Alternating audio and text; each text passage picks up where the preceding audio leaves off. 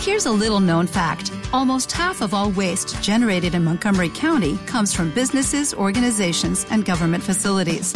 Reducing the amount of waste in your workplace will have a positive impact on our environment.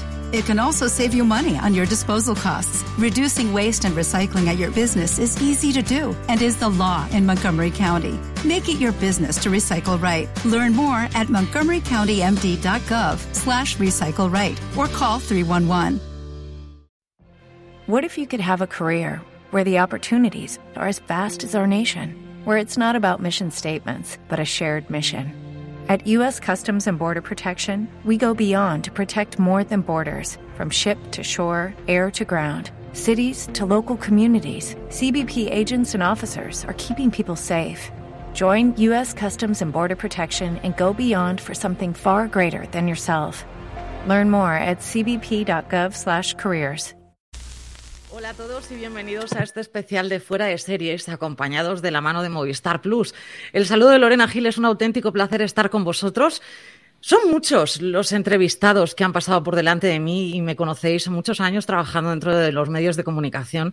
Y si, además, si me seguís en redes y, o habéis oído alguno de los programas en los que he participado, son muchísimas veces en las que he mencionado el nombre del protagonista de hoy, el que ha salido a relucir. Así que para mí es una entrevista muy especial mi admirado Santiago Posteguillo. Santiago, bienvenido, muchas gracias por acompañarnos.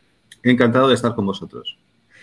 Hoy vienes a hablarnos de ese Corazón del Imperio, la miniserie de Movistar Plus que has desarrollado junto a Israel del Santo sobre el papel de la mujer en el Imperio Romano. Pero esta idea surge en pleno COVID, además. ¿Cómo surge esta idea? Eh, bueno, la idea eh, surge porque nos llaman de, de Movistar con la idea de, que eh, pusiéramos en marcha una serie sobre la antigua Roma. Y entre las ideas que se barajaban, ¿no? Pues estaba, digamos, la más prototípica, que era hacer una serie sobre los emperadores de Roma, que siempre está bien y que siempre puede ser muy interesante, que te voy a decir yo, ¿no? Que he estado escribiendo de algunos, ¿no? Pero sí que pensé que podía ser interesante darle un pequeño giro o un gran giro y, propuse por qué no hacer una serie sobre las mujeres de la antigua Roma. Eh, y a partir de ahí es cuando surge El corazón del imperio, una serie donde eh, el foco narrativo está puesto no tanto en ellos, que aparecen también, evidentemente, pero el foco narrativo está puesto en ellas. Si yo voy a narrar el momento en el que muere Julio César, en vez de contarte el magnicidio en el corazón del imperio, veremos cómo afecta su muerte pues a la esposa de César, Calpurnia, o a su amante Cleopatra, que la gente normalmente no suele saber que estaba en Roma en el momento en el que asesinan a César. Entonces, eh, el, corazón del imperio siempre visto desde las grandes eh, mujeres de la historia que unas veces o han sido silenciadas u otras veces han sido tergiversadas en cómo realmente eran. Muchos conocemos, aunque sea les suena, ¿no? Pues eh, ese Julio César, eh, Escipión, mi admirado y queridísimo Trajano, pero poco sabemos efectivamente no de esas mujeres que habían detrás de esos hombres. El papel de las mujeres en esa Roma antigua queda perfectamente plasmado en este corazón del imperio, pero Santiago, ¿te ha sido difícil encontrar esas mujeres? Porque había pocas, digo yo, no tenían que tener muchos arreos la que saliera a la palestra, como si dijéramos, a tener voz en esa época. ¿Te ha sido difícil escoger esas mujeres para esta miniserie? En efecto, como bien dices, tenía que tener mucho carácter una mujer eh, en un mundo diseñado por y para hombres para destacar, ¿no? digamos, desde un punto de vista histórico. Pero si hay algo que, he aprendido eh, con personajes como Julia Domna, ¿no? al que le he dedicado dos novelas, Yo Julia y Julia Reto a los Dioses, es que hay muchas más de las que pensábamos. Eh, porque, por ejemplo, muchas veces, eh, aunque ya las recuperé en, las novelas de Trajano, pensamos que hay gladiadores, pero olvidamos que había gladiadoras. Correcto. del imperio, el primer episodio abre, precisamente hablando de las gladiadoras. Lo que pasa es que a las gladiadoras les podían ocurrir cosas que a un gladiador no le pasaban, como por ejemplo que se quedara embarazada. Entonces, eh, claro, la historia la misma historia, eh, estás en una, escuela de gladiadores, pero ya no es la misma historia, porque a la protagonista le pasan cosas diferentes. Eh, y lo que ocurre es que eh, la historia narrada ah, durante siglos por hombres muchas veces ha, mantenido en la sombra a, estos personajes femeninos. En el capítulo 2 y 3 eh, son un buen ejemplo de cómo combinamos hablar de una mujer silenciada y de una mujer cuya eh, figura ha sido calumniada. Hmm. Eh, silenciada, Fulvia. Fulvia. Fulvia que fue la, la mujer de Clodio, pero luego la mujer de Marco Antonio. Ah, dices, ah, ostras, la mujer de Marco Antonio, aquella es otro nivel. Entonces, ¿qué ocurre? Que es una mujer que llegará a comandar legiones ella personalmente. Es una mujer que se enfrentará contra el Senado. Es una mujer que derrotará a alguien que todos conocen, Cicerón. Todo el mundo conoce a Cicerón, pero que pocos conocen que Cicerón fue derrotado tanto en juzgados como luego eh, vitalmente por, eh, por Fulvia, por esta mujer hay un cuadro de Maura en el Museo del Prado que se titula La venganza de Fulvia. Claro, el Museo del Prado tiene tantas obras maravillosas que uno a veces pasa algunas de ellas, ¿no? Eh, pero quiero decir, Fulvia está ahí. Lo que pasa es que no se la ponía en primera línea, ¿no? Y aquí con Sandra Escacena, con esta magnífica actriz, la ponemos en primera línea. Y cruzamos su historia porque era contemporánea con Cleopatra. Y Cleopatra es el ejemplo de esa mujer que ni siquiera los historiadores hombres pudieron ocultar porque era inocultable, o sea... imposible hacerlo. Imposible. Pero sin embargo, desde los cronistas de Augusto empezaron a tergiversar y a calumniar sobre ella. ¿Por qué? Porque tenía un hijo con Julio César, podía reclamar un enorme poder a través, a través de ese hijo frente a Augusto, y Augusto empezará a vender una imagen de que era poco menos que una hechizadora de hombres, que los embaucaba, los engatusaba, que tenía múltiples amantes, etcétera, etcétera. Sin cuestionar eh, la cuestión moral, y mucho menos hoy día, de si una mujer o un hombre tiene más o menor valor moral porque se acueste con más o menos personas. Pero los hechos son los que son. Y es que las fuentes clásicas dicen que los únicos amantes que tuvo eh, Cleopatra fueron dos, Julio César y Marco Antonio que la señora solo se acostaba con el que mandaba más. Bueno. Bien.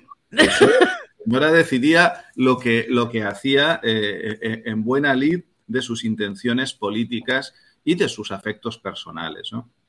Entonces, eh, en estos episodios vamos a combinar eso, hablar, recuperar a una Fulvia desconocida y explicar a la auténtica Cleopatra. Pocos, eh, de hecho, de Julia Domna, que, ganó el premio Planeta, en esta ocasión no ha salido en ese corazón del imperio, yo supongo que justamente por eso, ¿no? Porque ya tenemos mm, suficiente información dentro de los libros, ¿cierto? Ha sido esa, por lo que le hemos quitado, ¿no? Sí, exacto. Yo, he pensado que, Julia tenía sus 1.700 eh, páginas, 1.800 páginas de recuperación pero lo que he hecho es seguir con la historia donde la dejé, en el caso de Julia, porque eh, llevo la historia de Julia hasta, hasta su final, pero que es su hermana, Julia Mesa. Julia eh, Mesa. Manteniendo... Es la que plasmamos ahora en el corazón del imperio. Exactamente, exactamente. Que era la hermana mayor, si no me equivoco, ¿no? Eh, Julia, Julia, Domna era la hermana pequeña. Sí, entonces lo que ocurrirá es que eh, Julia Mesa va a ir situando a diferentes eh, sobrinos, perdón, nietos en, el trono imperial, ¿no? Y esto es lo que, lo que vamos a contar eh, en otro de los episodios, en el episodio quinto, si no recuerdo mal, de El corazón del imperio. Además tenemos a una magnífica Aitana Sánchez Gijón que nos hace de Julia Mesa, ¿no? Y luego tenemos Curiosamente, puede que les llame esto la atención, que el emperador Heliogábalo, uno de sus nietos, pues va a ser representado por una actriz, en este caso por eh, Alba Luna, actriz y modelo. ¿Por qué por una actriz? Porque Heliogábalo es el primer eh, transexual conocido de la historia, el primero que eh, llegará a hacer un matrimonio gay público eh, y supone, desde luego, para el mundo LGTBI una figura de punto de partida, casi diría yo, porque si se habla de sexo fluido, una persona que se casó siete veces en cuatro años cinco con mujeres y dos con hombres, es probablemente la, mejor representación del sexo fluido. Aparte que en sus matrimonios más eh, con hombres, en, en, uno él adoptaba la, eh, se casaba como hombre también, pero ya en el siguiente se casaba como mujer. Por eso quiero decir que Liogábalo eh, lo, lo, probó todo, ¿no? Lo hizo todo. Claro, supuso una transgresión excesiva. Hay una cosa que me interesa subrayar, si me lo permites, y es que a la vez eh, una cosa que hemos hecho adicionar en la serie es que, así como Arwen y Aragorn en El Señor de los Anillos hablan tranquilamente en el idioma en el que ellos se conocen, que es el élfico, eh, hemos pensado que nuestros personajes debían de hablar en su propio idioma, de tal forma que si César mm, departe con Cleopatra, lo hace en latín y en el latín de aquella época. En el latín de aquella época, en el latín de aquella época. Más eh, sí, recuerdo que, incluso la actriz Aitana, cuando vio los textos en latín, pues, pues me llamó un poco porque se sintió abrumada en la medida que es una persona tan perfeccionista y que lo quiere hacer todo tan perfecto y lo hace en efecto todo tan bien que eh, en este caso era algo eh, que no había hecho antes, ¿no? Eh, como era de esperar, eh, después de, dedicarle el tiempo que ella le dedica a todo, lo ha hecho maravillosamente. Y luego me ha, emocionado escucharla en, entrevistas, como la que estamos haciendo ahora, que ella misma decía que aquello que al principio le parecía una dificultad, tener que expresarse en latín, eh, luego le suponía un elemento complementario para meterse en el personaje porque ella llega a ser nombrada senadora de Roma. Y dice, francamente, hablando en latín es más fácil sentirse de Roma, ¿no? Así que eh, luego eh, esto está funcionando creo que muy bien. Eh, es, es, una serie donde tenemos un montaje donde yo aparezco de, de, presentador hablando en español y hay comentarios de historiadoras que salpican la serie, pero luego nuestros personajes hablan en latín. Y francamente creo que esto le está dando un, un toque especial de verosimilitud que está llamando mucho la atención. Eso era una de las preguntas que tenía yo puesta ahí en, y es el hecho de que le da autenticidad también a, la serie. Mm, mm, Aitana Sánchez Gijón, en este caso, realmente es que lo hacen todos, que es una auténtica maravilla. Pero Aitana Sánchez Gijón la conocemos ya muchísimos años y es que además le pone énfasis en las palabras. Estamos escuchándole y le pone ese énfasis como si te estuviera hablando tranquilamente en castellano y sin ningún tipo de problema. Entonces, esa autenticidad queda muy bien reflejada en el corazón del imperio y yo creo que ha sido un punto a favor el hecho de que se hable, se hable en latín, igual que hablaremos de las historiadoras, porque esas historiadoras le dan un punto ya mm, clave a, a la serie, pero porque creo que la manera de contarlo es tan sencilla, o sea, las similitudes que nos ponen en el día a día de hoy son francamente algunas divertidísimas, por cierto, pero divertidísimas, pese a lo duro que a lo mejor las cosas que estamos, que estamos viendo. ¿no? Los romanos, usted dijo en una entrevista que, nos han enseñado todo lo bueno y todo lo malo.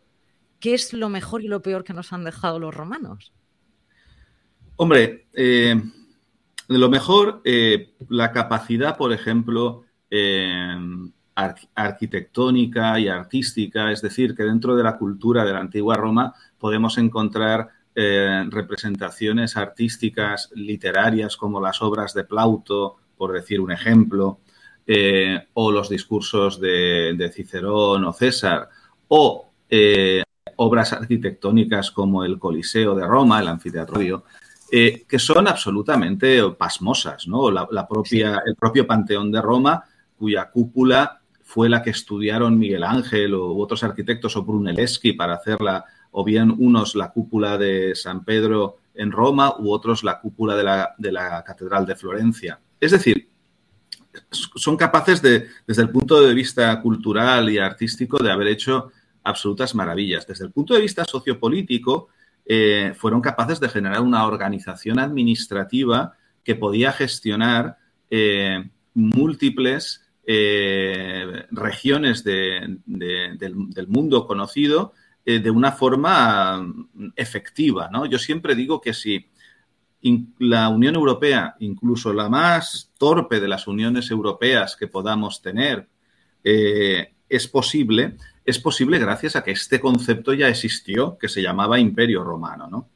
Pero es verdad que junto con eso, eh, como la naturaleza humana no ha evolucionado demasiado en 2000 años, eh, mm, las raciones de, odio, de intolerancia, eh, de brutalidad que podemos encontrar lamentablemente todavía presentes en nuestras sociedades actuales ya estaban en Roma, ¿no? Y, Roma era capaz, Lord Byron lo, refleja muy bien en un poema, eh, cuando él en el siglo XIX hizo una cosa que ahora no se puede hacer, que era andar solo por la arena del anfiteatro Flavio del Coliseo bajo la luz de la luna. Y eh, por un lado se admiraba de aquella arquitectura y por otro lado le entraba congoja de pensar que allí se obligaba a gente a matarse unos a otros en público para el entretenimiento de otros, ¿no?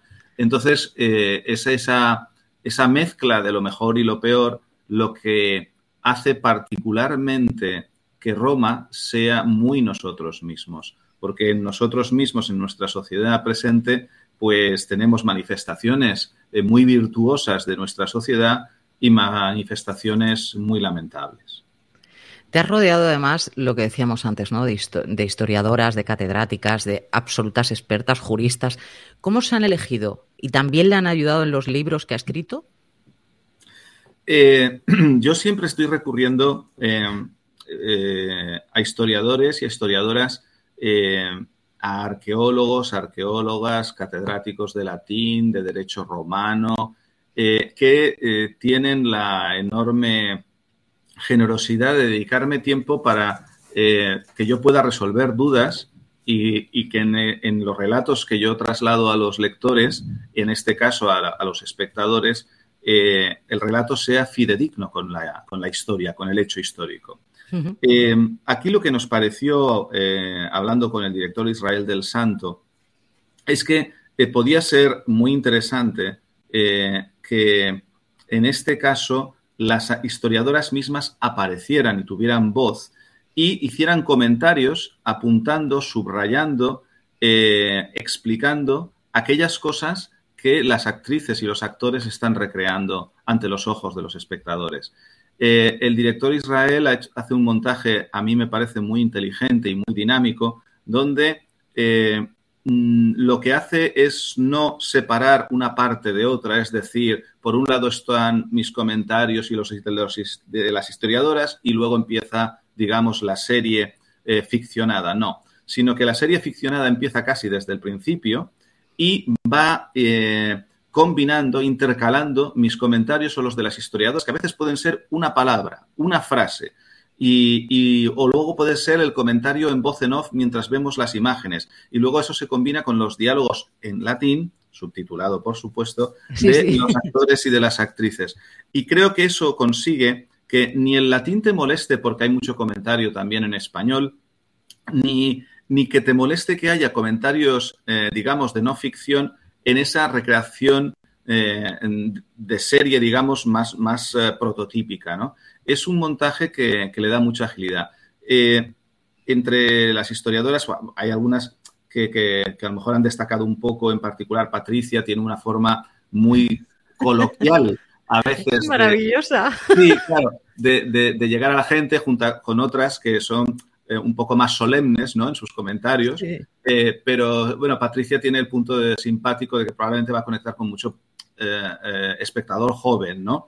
porque expresa, eh, utiliza expresiones coloquiales de hoy día para explicar cosas eh, importantes, ¿no? Desde, desde, el punto de vista histórico, ¿no? Pero maravillosamente explicado, porque yo tengo en mi mente este momento en el que dice era muy fácil divorciarse en Roma. Vamos, se podía hacer como si fuera ahora por WhatsApp. y yo, claro, ese, momento dije, qué bien explicado. Digamos que yo adopto un punto de vista un poquito más, más serio o más, no, no serio, ¿no? Pero más, son eh, contrapuntos. Son contrapuntos, ¿no? Pero yo creo que precisamente es esta combinación de contrapuntos lo que le está dando a, la serie eh, eh, su interés. También, por ejemplo, hay, escenas con cierto humor, ¿no? Donde, por ejemplo, ese, poema que declama un poeta, bueno, un actor ante Augusto, que es un poema satírico, grotesco y de carga sexual enorme eh, junto con momentos durísimos, ¿no? Como los Andabata con los ojos vendados matándose entre ellos en el Coliseo de Roma o la escena del aborto, que es francamente muy, muy dura, ¿no? Pero yo creo que hemos querido contar eso, Roma como era, en su simpatía y en su dolor, ¿no? Y en su sufrimiento también. El papel de la mujer en Roma eh, es dificilísimo. en mi cabeza me viene hartamente duro, ¿no? Eh, se han quedado cosas en mi mente dentro de esa miniserie como esas cestas para abandonar a esas niñas que podías comprar en el mercado. Esos abortos de los que estábamos hablando son abortos sin piedad, porque mm, olvidémonos de epidurales y olvidémonos de legrados y olvidémonos de todo. O sea, ¿Qué salidas tenía una mujer en Roma? Porque además, muy curiosamente, una de las cosas que queda bien plasmado dentro de ese primer capítulo del corazón del imperio es el hecho de que las gladiadoras, incluso una mujer libre, podría decidir dejar su casa, abandonarlo y decir, es que yo quiero ser gladiadora. Esa, ese papel, de las salidas que tenía la mujer en Roma eran muy pocas. Y luego, por otra parte, mm, ¿Crees que la aceptación que se tenía antiguamente porque es una aceptación de la vida o la muerte muy dura. O sea, de, pues voy a morir en la arena, pues voy a morir, no pasa nada. ¿Qué salida tengo? Soy una niña, he nacido en Roma. Pues mm, pocas. Entonces, claro, ¿Cómo ves la vida y la... O sea, ¿crees que podríamos nosotros, a día de hoy, en este siglo, aceptar esa vida y muerte de esa manera? Yo lo veo muy difícil, Santiago.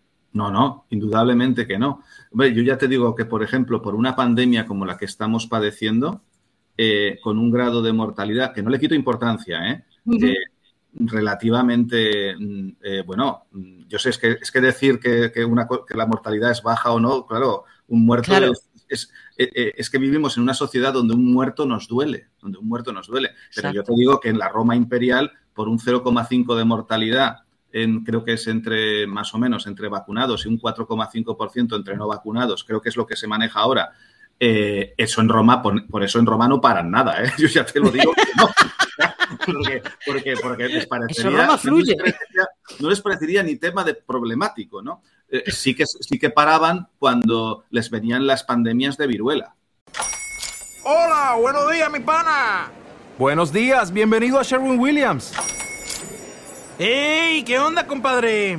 ¿Qué onda? Ya tengo lista la pintura que ordenaste en el ProPlus app. Con más de 6.000 representantes en nuestras tiendas listos para atenderte en tu idioma y beneficios para contratistas que encontrarás en aliadopro.com. En Sherwin Williams somos el aliado del PRO.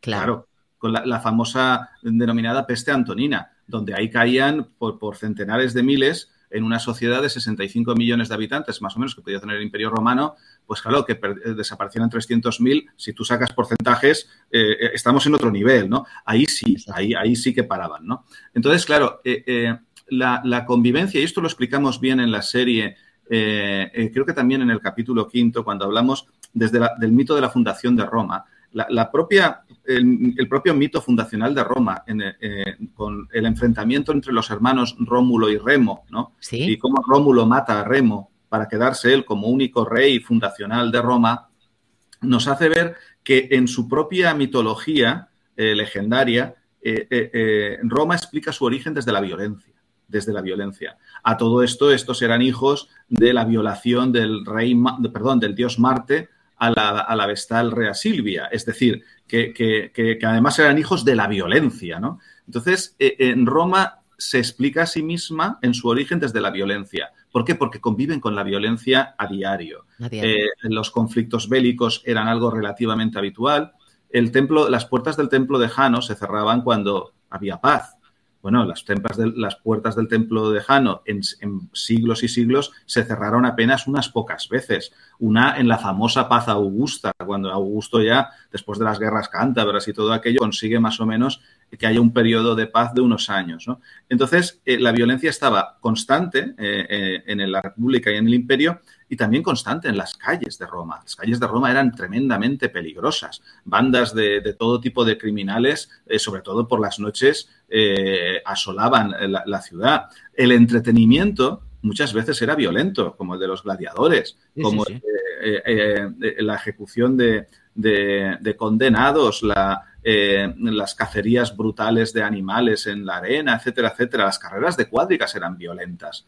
Es decir, que eh, la, violencia era parte consustancial de su día a día. Y, desde ese punto de vista, ellos no valoraban eh, la vida de la misma forma. Por eso mismo, sí que yo, a veces cuando se dice es que no hemos avanzado nada, hombre, sí que avanzamos, en la medida en que eh, en una pandemia como la que estamos sufriendo, eh, con unas, con unas eh, índices de mortalidad que son los que son, que no digo, que no les quito importancia, estoy intentando explicar una perspectiva histórica, que nos, lo tomamos mucho más en serio, porque ahora consideramos que una persona de 92 años que esté muy débil tiene derecho a seguir estando entre nosotros de la mejor forma posible. Y si para eso tenemos que hacer todos sacrificios, los hemos hecho y los seguimos haciendo, ¿verdad? Eh, eso es algo que, ha cambiado. Entonces yo sí que pienso que, vamos evolucionando.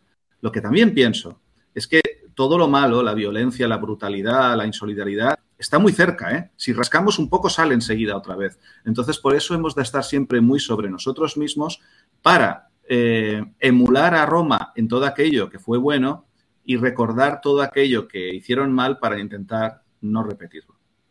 Si tuvieras la oportunidad de vivir en aquella época, ¿lo harías? Yo ni con un palo. o sea, yo entiendo la parte en la que eres un enamorado de aquella época y la has estudiado hasta la médula, pero ¿realmente vivirías en aquella época, Santiago? Esta es una pregunta que, como te puedo trampa, ¿eh?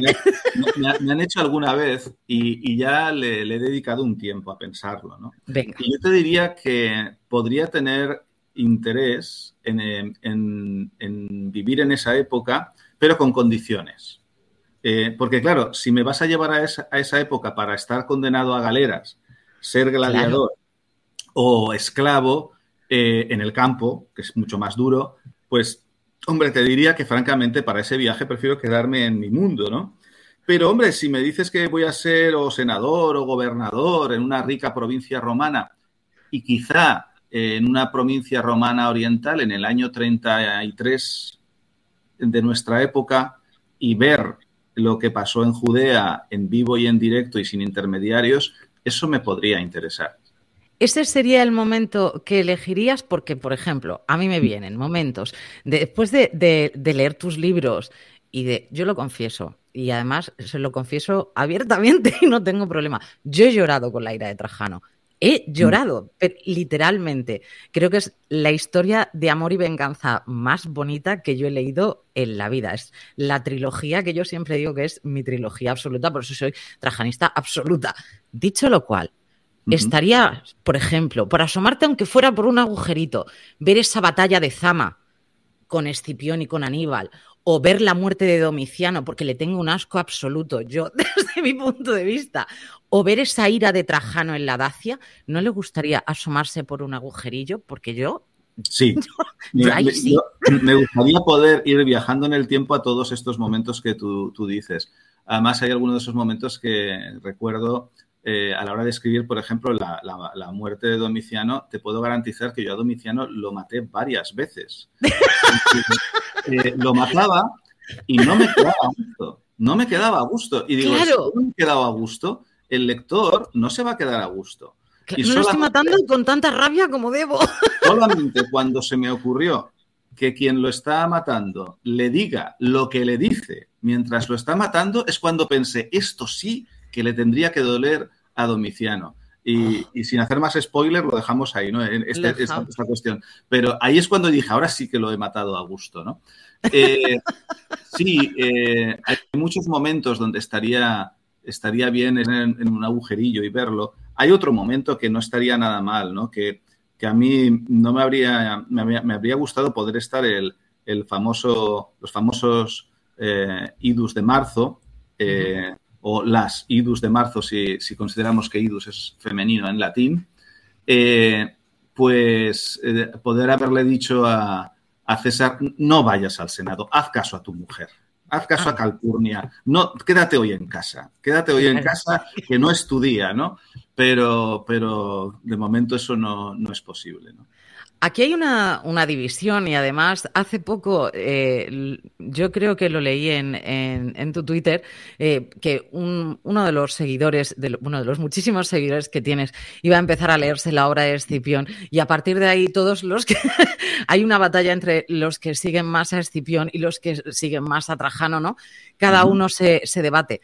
Mm, yo, claro, yo entiendo que su primera obra, aunque usted empezó con novela negra, que aquí hay mucha gente que, no lo sabe, pero sí que, empezaste con novela negra, pero esa parte de Escipión yo entiendo que fue ese boom absoluto que ha tenido, que encima estamos ya pensando y estamos en proyecto con serie también, pero también tenemos ese Trajano en el que has ido a ver la tumba, has vivido todo lo que has intentado vivir con, con Trajano, o ahora que vas a empezar a escribir sobre Julio César, ¿con cuál de los tres nos quedamos? Yo me declaro trajanista, pero a partir de ahí los ama por completo a los tres, los admira igual. Y, no olvidemos, a, porque esto es como hablar de hijos, ¿no? Y no, y no olvidemos a la hija Julia. Claro, claro. claro. Eh, esto, es, esto es como decirle a un padre, ¿no? Que, que cuál, a ¿Qué niño coge? o hija eh, eh, quieres más, ¿no? pero hay uno que siempre nos cae mejor. Podemos quererlos igual. Sí, pero ¿sabes lo que ocurre? Que un buen padre, aunque le pase eso, en público nunca lo admitirá. En público siempre dirá que quiere por igual a todos sus hijos e hijas.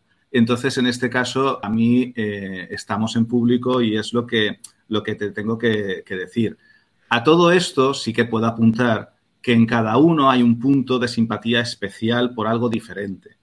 Eh, pues Africanus es, eh, es, es, mi primer hijo, ¿no? Escipión es mi primer hijo y, y, le tengo cariño porque es el que me abrió el camino para conectar con los lectores, ¿no? Entonces eso es algo especial que siempre va a tener Africanus.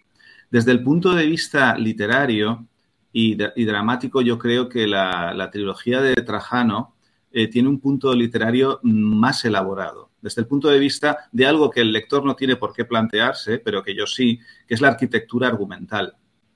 Cada una de las novelas de Trajano tiene una estructura ah, argumental diferente eh, que, me llevó mucho tiempo pensar para que terminara funcionando muy bien. La primera novela con un largo flashback o analepsis, la segunda es una novela simétrica en estructura y la tercera es una novela eh, mm, escrita en cuatro espacios y dos tiempos diferentes, ¿no? con una complejidad narrativa muy, muy, muy complicada para el autor, de forma que quede sencilla y accesible y entretenida para los lectores. Entonces, Trajano para mí tiene todo eso de especial y bueno, oye, como era español, pues también le tengo más cariño en ese aspecto. Y Julia, porque representa el no olvidarse de las mujeres, ¿no? Y, y, cuánto podemos aprender de una mujer en un mundo de hombres que era capaz de hacerse valer, ¿no? En ese sentido, eh, pues de, Julia eh, creo que he llegado a sentir hasta enamoramiento, incluso como hombre, ¿no? Y, bueno, con Julio César lo que me lleva ocurriendo, porque yo ya llevo escribiendo sobre Julio César un par de años, para, cuando sale una novela mía yo he estado detrás de ella dos años. Eh, yo llevo toda la pandemia hecho dos cosas, El corazón del imperio y escribir de Julio César para que en abril, el 5 de abril, salga la, primera novela mm, de Julio César, Roma soy yo, que es, eh, pocos personajes pueden decir eso, ¿no? Pero si hay alguien que puede decir eso, es Julio César, ¿no? Y, es una novela sobre el Julio César más desconocido, sobre el Julio César de sus 23 primeros años de vida, ¿no?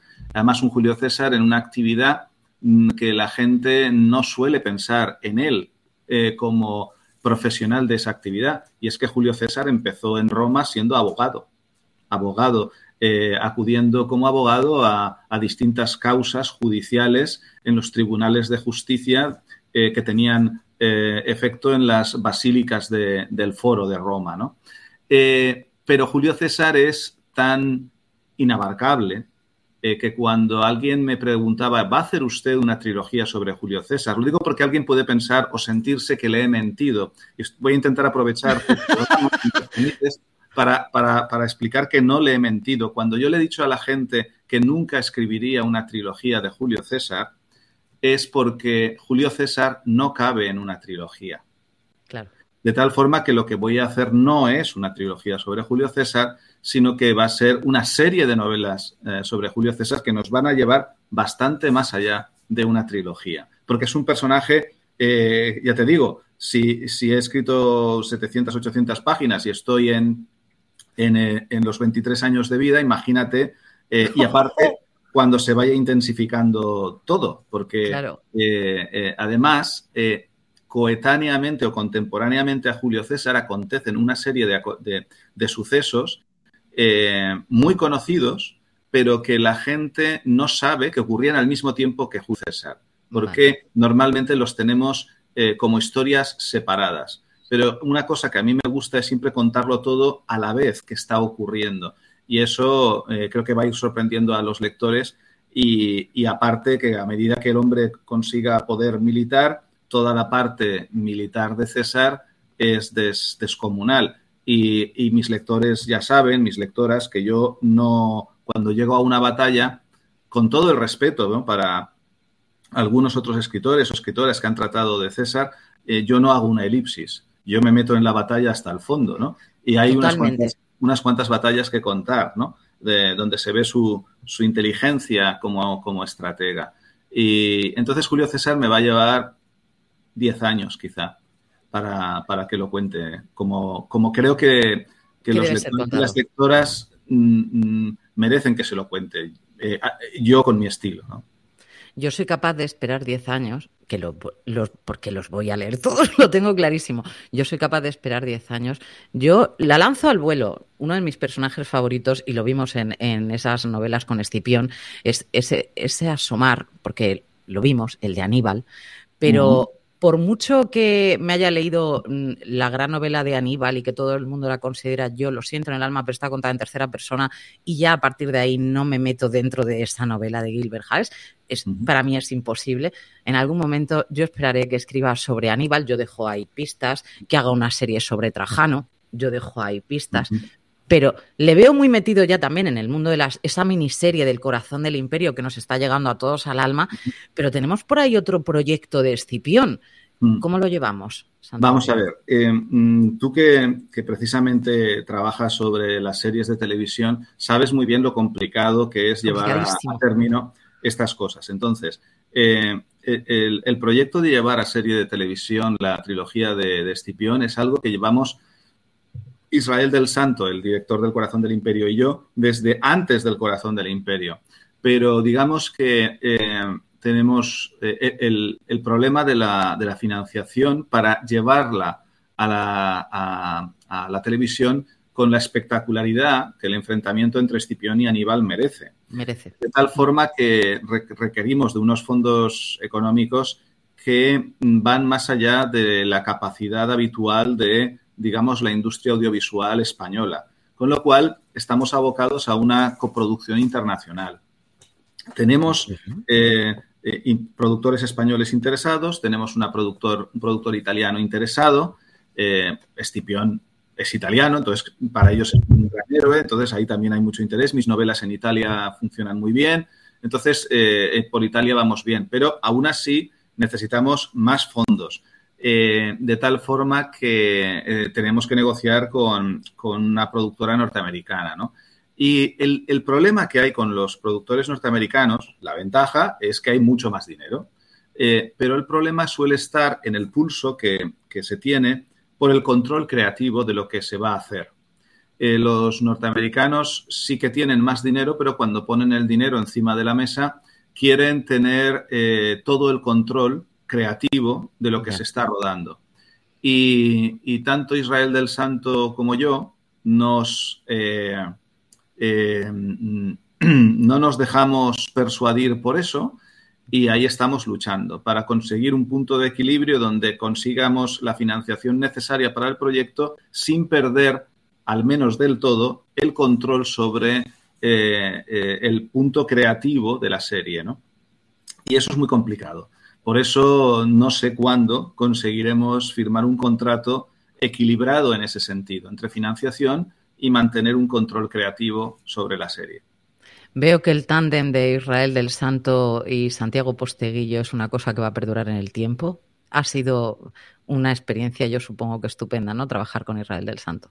Sí, la verdad es que mm, yo antes de trabajar con Israel ya había habido otros contactos con otros productores, con otros guionistas, con otros directores y con ninguno de, estas personas, sin, criticar a nadie, llegué a un acuerdo en la medida en que incluso empecé a trabajar, pero lo que me pasaba muchas veces es que eh, creativamente no nos entendíamos, ¿no? Eh, y, incluso paré un primer intento de hacer una serie de africanos por un disenso muy grande con, eh, con el guionista principal, porque no, no, no, estábamos entendiendo el proyecto de la misma forma, ¿no? Por supuesto, yo soy una persona que no, no entiendo que cuando se traslada un texto literario al cine hay que hacerle transformaciones narrativas, pero también entiendo que dentro de un orden, ¿no? Entonces, eh, con Israel del Santo, la verdad es que eh, la sintonía es muy buena y tengo mucha confianza eh, en que él mm, tiene mucho cariño a la serie de Africanos, eh, que quiere ser respetuoso, ¿no? Por ejemplo, con los personajes que aparecen en la serie. Te pongo un ejemplo. Plauto suele ser un tema complejo que negociar con guionistas extranjeros, ¿no? Pues. Israel del Santo entiende que Plauto es, es algo especial dentro de la serie de, de, Escipión el africano, aunque no sea un personaje bélico, ¿no? Eh, pero que le aporta otra serie de cosas a la serie. Entonces, yo con Israel del Santo tengo mucha confianza desde ese punto de vista, digamos, de guion, y luego me parece un director que está llamado a, a ser muy reconocido en, en el medio o largo plazo. Espero que más bien sea en el corto y medio plazo porque lo merece. Simplemente si, si ven la, o cuando vean la serie El corazón del imperio verán que hay un, hay un artista en, la, eh, en, en, dónde poner la cámara. Eh, eh, es que es una. La, esto, el, el, espectador no tiene por qué pensarlo, pero si le echa una segunda vistazo a la serie, que se fije solamente dónde está puesta la cámara cada vez, ¿no? y, no es siempre el punto más eh, esperable y sin, embargo funciona magistralmente. Entonces es alguien que domina el, la, narrativa eh, audiovisual eh, de una forma magistral. ¿no? Y, luego hechos, fíjate, como esto que, que, hablamos de, pues hablamos en latín, y dice, pues hacemos los castings en latín. Es enseguida, además es una persona cansada a, a romper moldes eh, de forma muy, muy inteligente, ¿no? Es un, gran, es un gran director, así que sí, yo francamente tengo esperanza de que hagamos más cosas juntos. Pues señoras y señores, El corazón del imperio, una serie de Movistar Plus que está marcando una huella imborrable a todos aquellos que lo estamos disfrutando desde ese primer capítulo, con actores y actrices que además tienen una talla espectacular. Yo desde el primer capítulo, desde que vi a esas gladiadoras, que además una de ellas es boxeadora, creo que es campeona del, mundo, si no me equivoco. Sí, Joana sí, sí, y Erika Sanz es una una especialista de fitness. Es que, claro, es teníamos que coger actrices verlas. y, ver cómo nos plasma tan de cerca esa Roma que la vemos tan lejana, pero que para muchos eh, todavía seguimos lo que hemos estado hablando, ¿no? Todavía tenemos muchas similitudes con cosas del día de hoy. Eh, dos mentes como la de Israel del Santo y la de este Santiago Posteguillo que ha estado hoy conmigo, tenéis delante una auténtica joya. Santiago Posteguillo, mil gracias por acompañarme hoy en Fuera de Series. Encantado, gracias a ti. A vosotros agradeceros vuestra fidelidad como siempre. El saludo de Lorena Gil. Ha sido un auténtico placer. Hasta la próxima. Gracias.